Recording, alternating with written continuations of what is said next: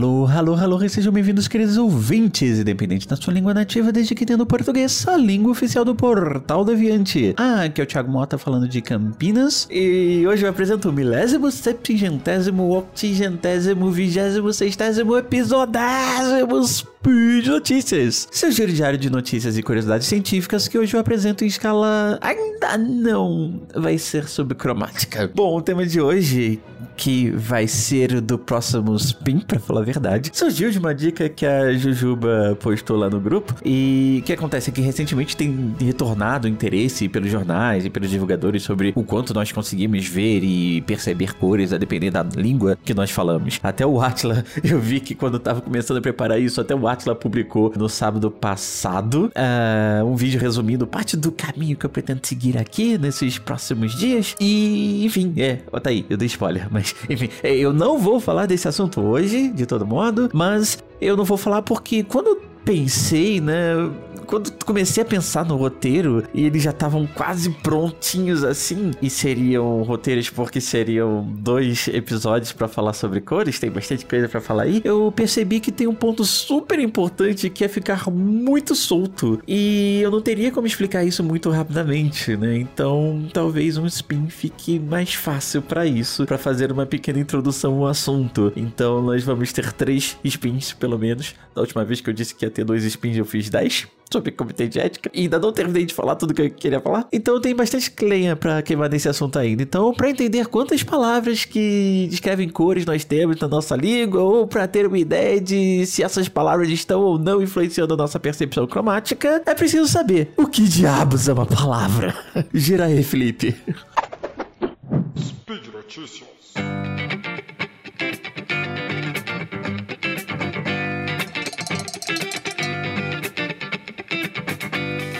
Poxa, mas aí que pergunta idiota, né, Thiago? Pô, pô, é muito óbvio. Todo mundo sabe que é uma palavra. A gente nasceu praticamente sabendo que é uma palavra. Se não sabia, a gente aprendeu na escola e. Tá, tenta definir.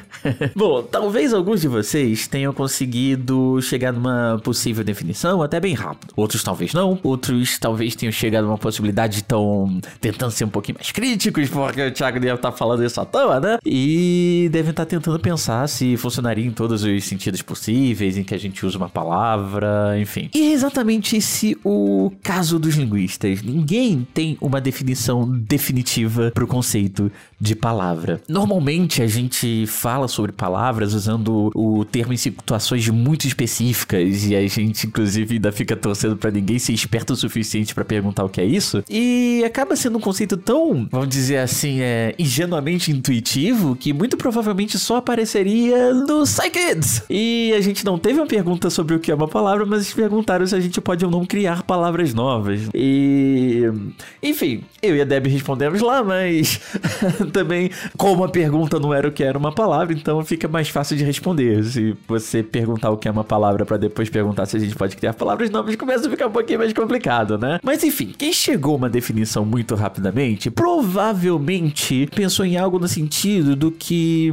de que seria alguma coisa que estaria ali, por exemplo, exemplo, entre dois espaços quando a gente escreve ou lê um texto. Faz sentido. Provavelmente é a primeira coisa que vem à cabeça, inclusive. Mas isso quer dizer, basicamente, que se a gente se focar nessa definição, quer dizer que povos ágrafos não têm palavras, mesmo que eles tenham uma língua, não é? Uh, tá, ok, vamos deixar essa provocação de lado, então vamos lá. É, ainda teríamos alguns problemas aqui com as, por exemplo, palavras compostas. Então, pé de moleque tem três palavras, mas sabemos que pé de moleque é uma palavra só, composta. Se a gente, e se a gente tira uma palavra dessas três palavras que compõem uma palavra só, ela perde o sentido. Então, dá para discutir muito mais esse ponto, mas também não é esse o, o detalhe que eu tava querendo querendo discutir, tá? Então, continuando. Se vocês me acompanham há algum tempo, e se não me acompanham, podem retornar em alguns spins, eu. Prova provavelmente vocês já sabem que a escrita foi uma invenção bem recente na história da espécie humana. Ela tem ali cerca de 3.500 anos, arredondando bem pra cima. Na verdade, seria ali 3.200, sabe? Tô dando 300 anos de lambuja aí. Por outro lado, as hipóteses de surgimento da linguagem de fato, da espécie humana falando, uh, tem you uma hipótese que eu não gosto muito, que fala que tá ali por volta de 100, 120 mil anos atrás. Eu acho que as mais consistentes, pelo menos ao meu ver, elas são aquelas que dão pelo menos uns 350 mil anos ali, que, que é a mais recente e daria 100 vezes a idade da escrita. E a escrita a gente sabe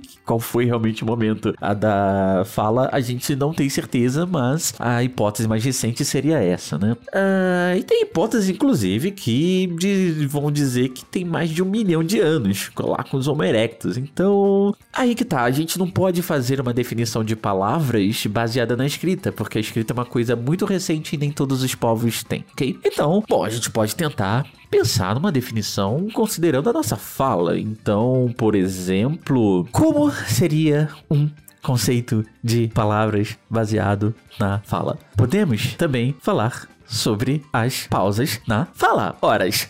uh, enfim, então nessa frase vocês podem ver até que até funciona bem falar com algumas pausas ali, ok? Que eu tô forçando bastante, né? Então talvez por isso possa ter soado estranho, mas e se eu falar que. Vamos lá, tô voltando aqui porque talvez vocês não tenham entendido. A, a gente também tem algumas pausas na fala. Então, se a gente pensou primeiro nas pausas na escrita, né? No, entre os espaços, a gente poderia falar em pausas na fala, ué. Então, nessa frase frase que eu falei até funciona bem, mas e se eu falar algo, alguma coisa como a Malaia se fosse possível? Talvez vocês tenham chegado a uma interpretação rápida aí e sabem exatamente o que eu quis dizer. Só que nem eu sei o que eu quis dizer, porque embora a frase não seja ambígua no sentido das palavras que estão ali, a gente só não sabe qual é a estrutura sintática, fonologicamente é uma frase ambígua. Né? Então, o que, que vocês entenderam? Vocês entenderam que, muito provavelmente, eu imagino que essa, embora seja menos natural, é, é, vocês provavelmente entenderam que eu iria amar uma pessoa, amá-la-ia, e seria uma mesóclise, por isso que eu disse que não era muito natural. Isso é coisa que a gente, nem escrita a gente faz, imagina na fala, fazer uma mesóclise assim, eu não sou o Temer. Ah, então,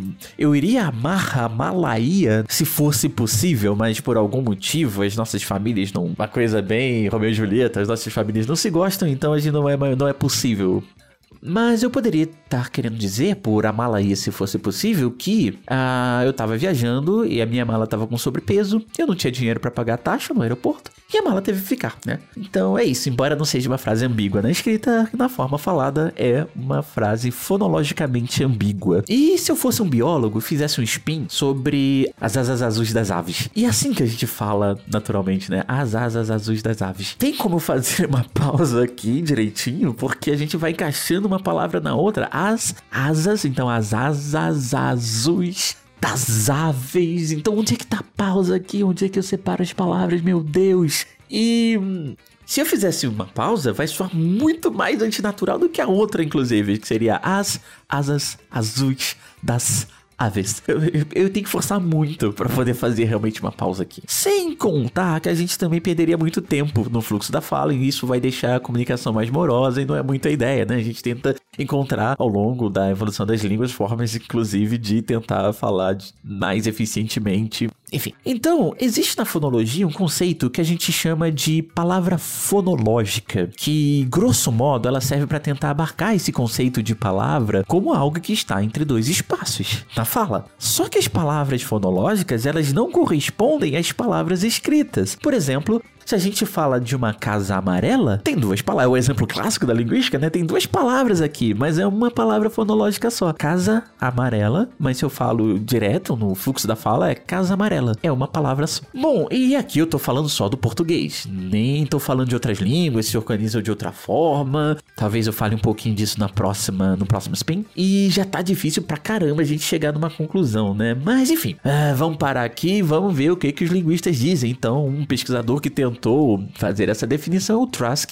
que ele indica que existem pelo menos quatro formas de definir palavras. Esse é um dos trabalhos mais citados, então vamos nos focar dele por enquanto. Então o primeiro seria a palavra ortográfica, que era aquela nossa primeira definição, né? Os espaços, alguma coisa que está entre espaços em branco que já discutimos e que tem problemas. O segundo seria a palavra fonológica, que é o segundo exemplo que a gente discutiu aqui, que seria o que está entre dois espaços na fala. E aqui nós até temos uh, é até um conceito razoavelmente tranquilo. O problema é tranquilo no sentido de que dificilmente a gente vai achar é, exceções. O problema é que ele não, corre, ele não corresponde ao conceito de palavra ortográfica. Então, muitas vezes a palavra fonológica tem duas, três palavras que a gente considera palavras na língua. Tem a ideia do item lexical, que seria uma unidade de entrada no dicionário, mas aí depende muito mais de convenções de organização de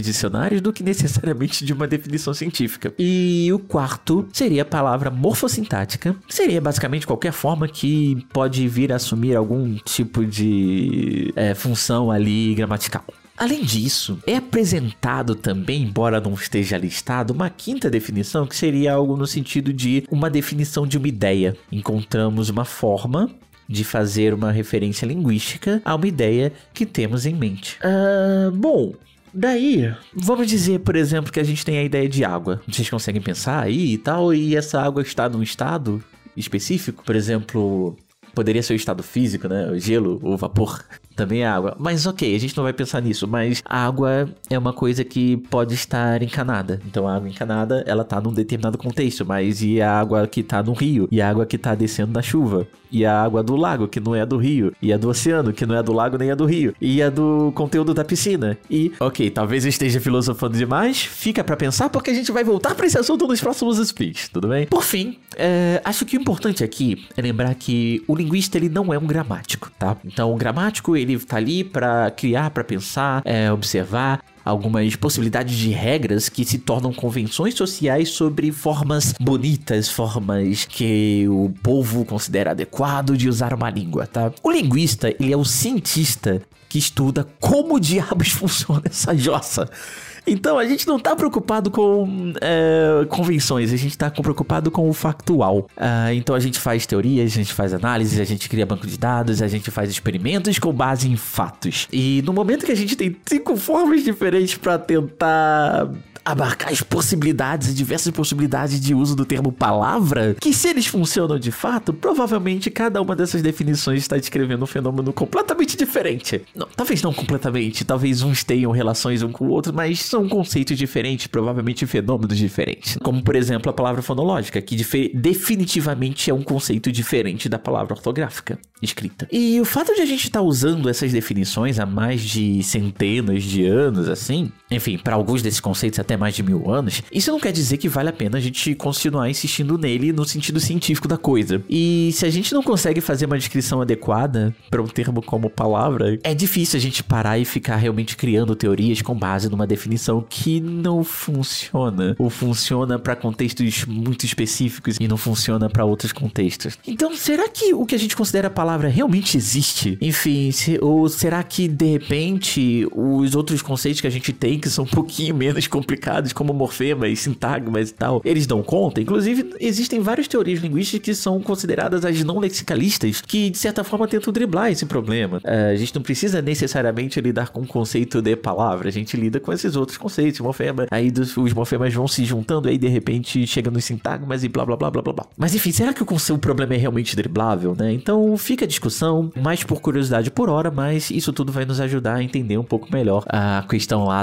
das inúmeras palavras para dizer cores, quantas palavras a gente tem para cores numa determinada língua e tal e se essas palavras realmente o a nossa língua ela realmente influencia como a gente enxerga o espectro cromático, tudo bem? E no post desse episódio lá no site do Portal Deviante eu vou colocar algumas referências, basicamente o Tarski e a outra é o principal que é uma palestra do professor José Borges Neto da UFPR, que não foi meu orientador, mas meio que foi porque ele fez duas perguntas específicas entre várias, mas enfim, essas duas perguntas específicas que eu não soube responder na minha defesa de mestrado e eu levei quatro anos e meio para responder na minha defesa de doutorado. Então, obviamente, ele é uma enorme inspiração assim para mim. E, enfim, aí o ponto dele, dando um pouquinho de spoiler, nem é a questão de que a gente não deve parar e tem, tem que tentar escapar do conceito de palavra, é muito mais a de que a gente não pode continuar usando esses conceitos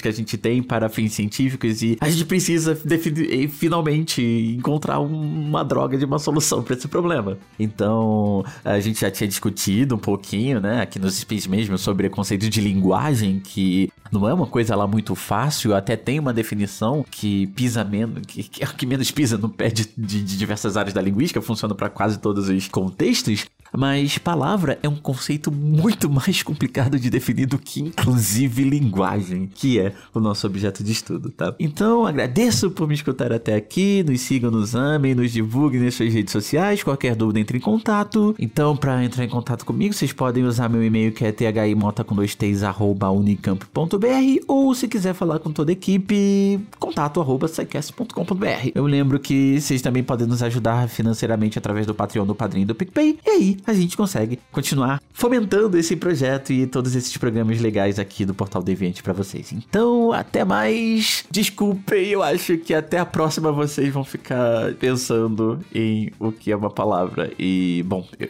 como linguista eu penso isso basicamente a minha vida inteira. Então, welcome to the club.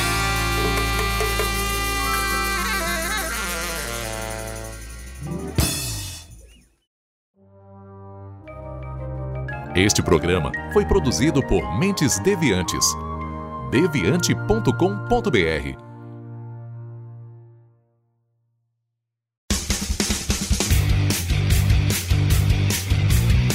Cortes, edição de podcast.